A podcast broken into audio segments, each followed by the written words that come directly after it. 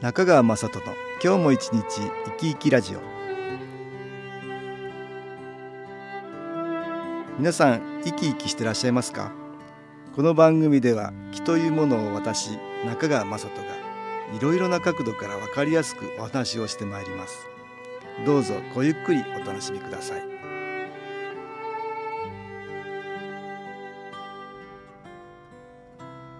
中川雅人の今日も一日生き生きラジオ。この番組は気のある生活あなたの気づきをサポートする株式会社 SAS がお送りします。おはようございます。株式会社 SAS の中川雅人です。連日猛烈な暑さの日が続いています。体温よりも高い気温になっていますからね。皆さんいかがお過ごしでしょうか？明日15日は海の日ということもあり3連休の方も多いのではないでしょうか。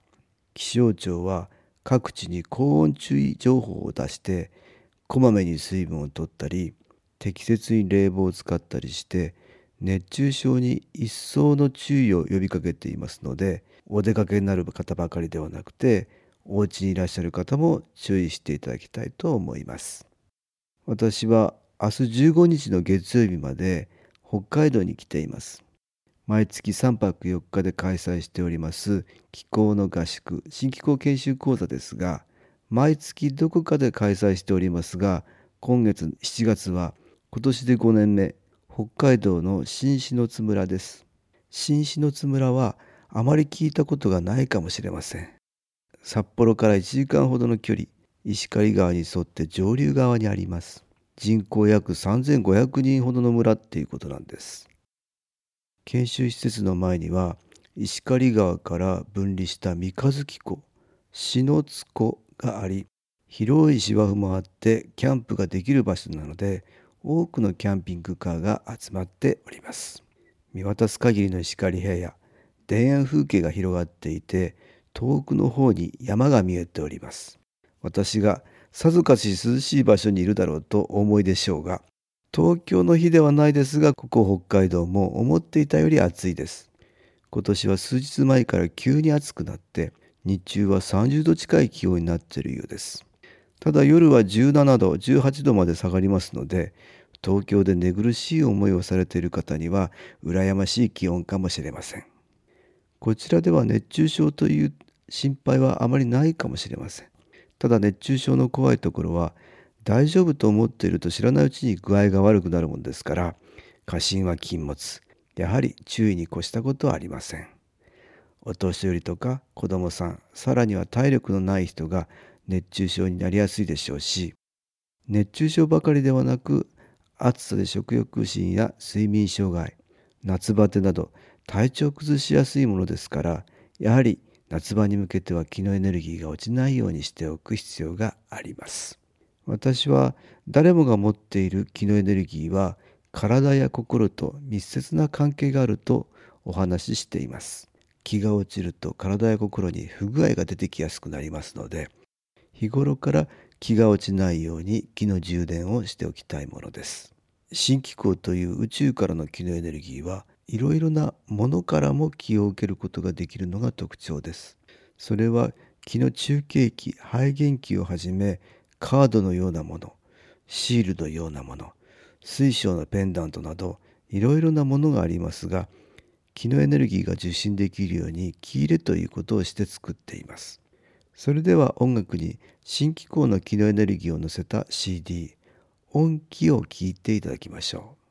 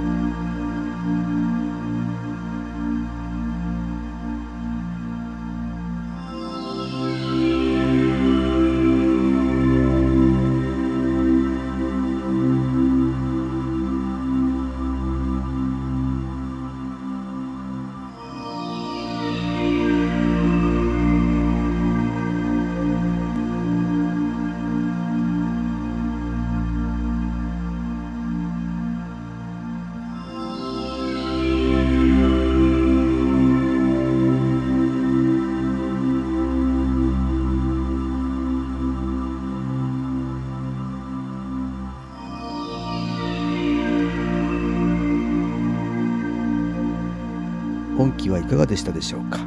夏場の体調不良に気のエネルギーが良いですよという話をしました。このように暑くなると熱中症ばかりではなくクーラーで冷えて体調が悪くなるという人がいますよね。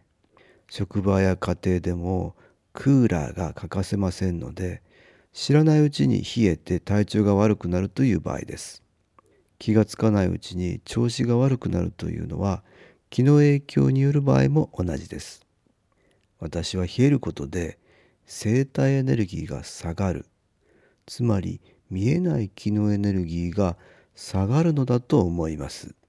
エネルギーが下がるのでいろいろな他からの影響を受けてしまう。つまりマイナスの気の影響を受けやすくなるから余計に冷える。冷えは万病のもとだという先生もいらっしゃいます。風邪をひくのも気という生体エネルギーが下がりウイルスに感染しやすくなるからで風邪は風邪と書きますが 昔の人は良くない気つまり邪気がついて風邪をひくと考えていたのではないでしょうか。ですから冷え性というものも気と非常に関係していると思います。人によってはいろいろな人がいて実際に触ってみるとそう冷えてはいないのにやけに冷えを感じるという人がいます。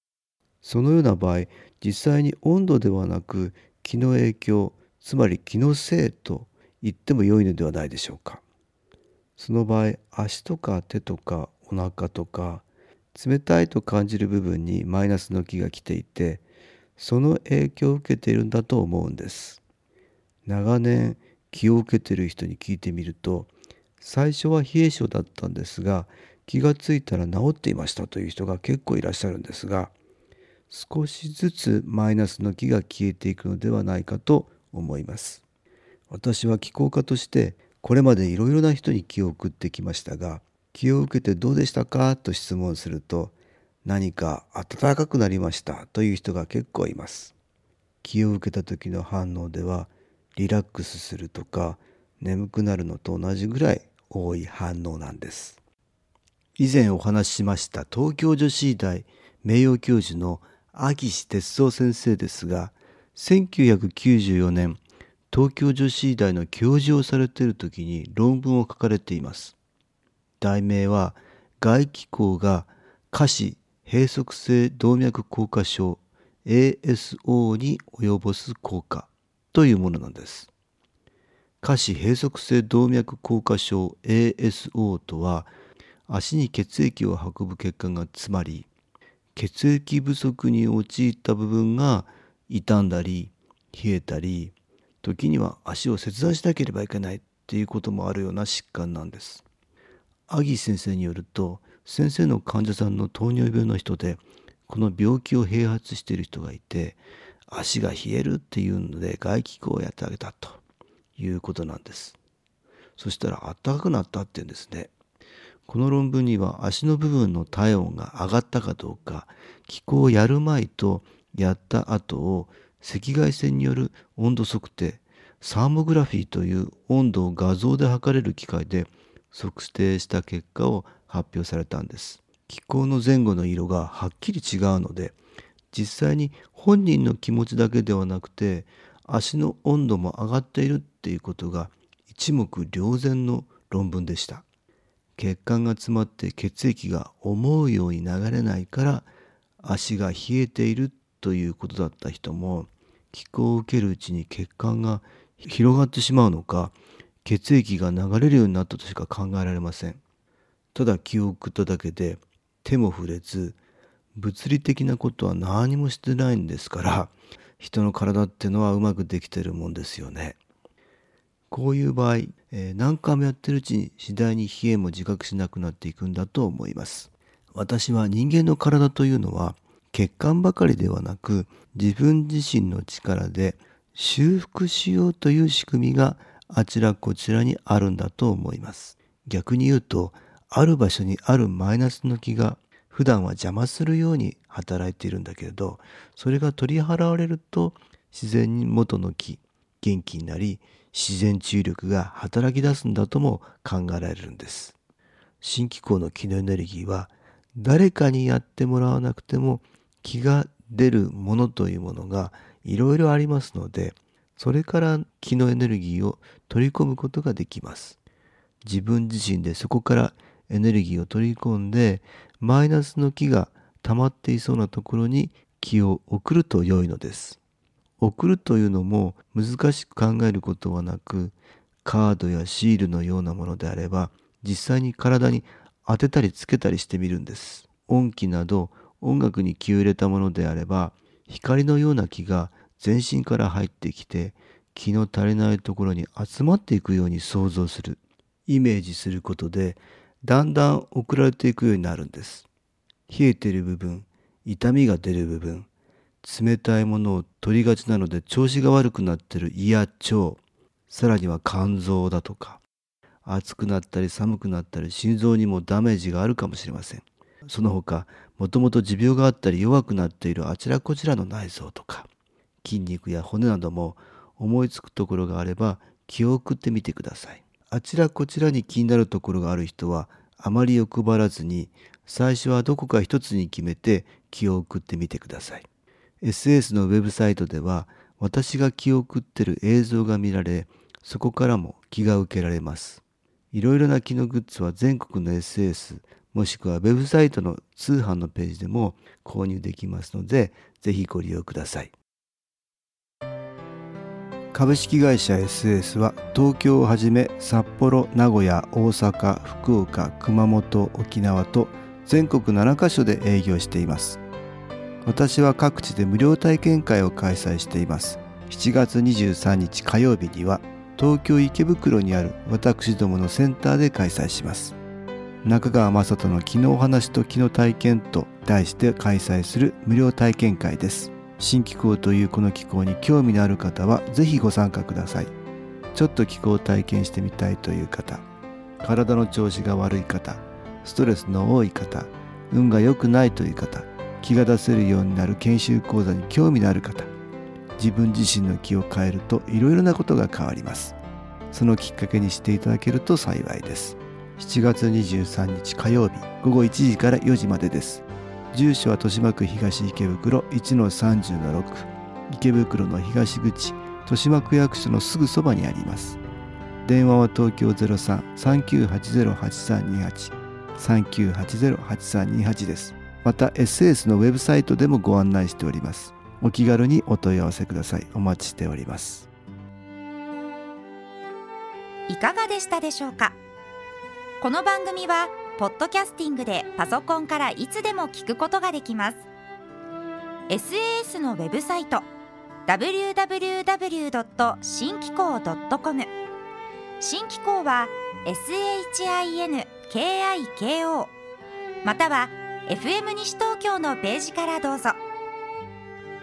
中川雅人の今日も一日生き生きラジオ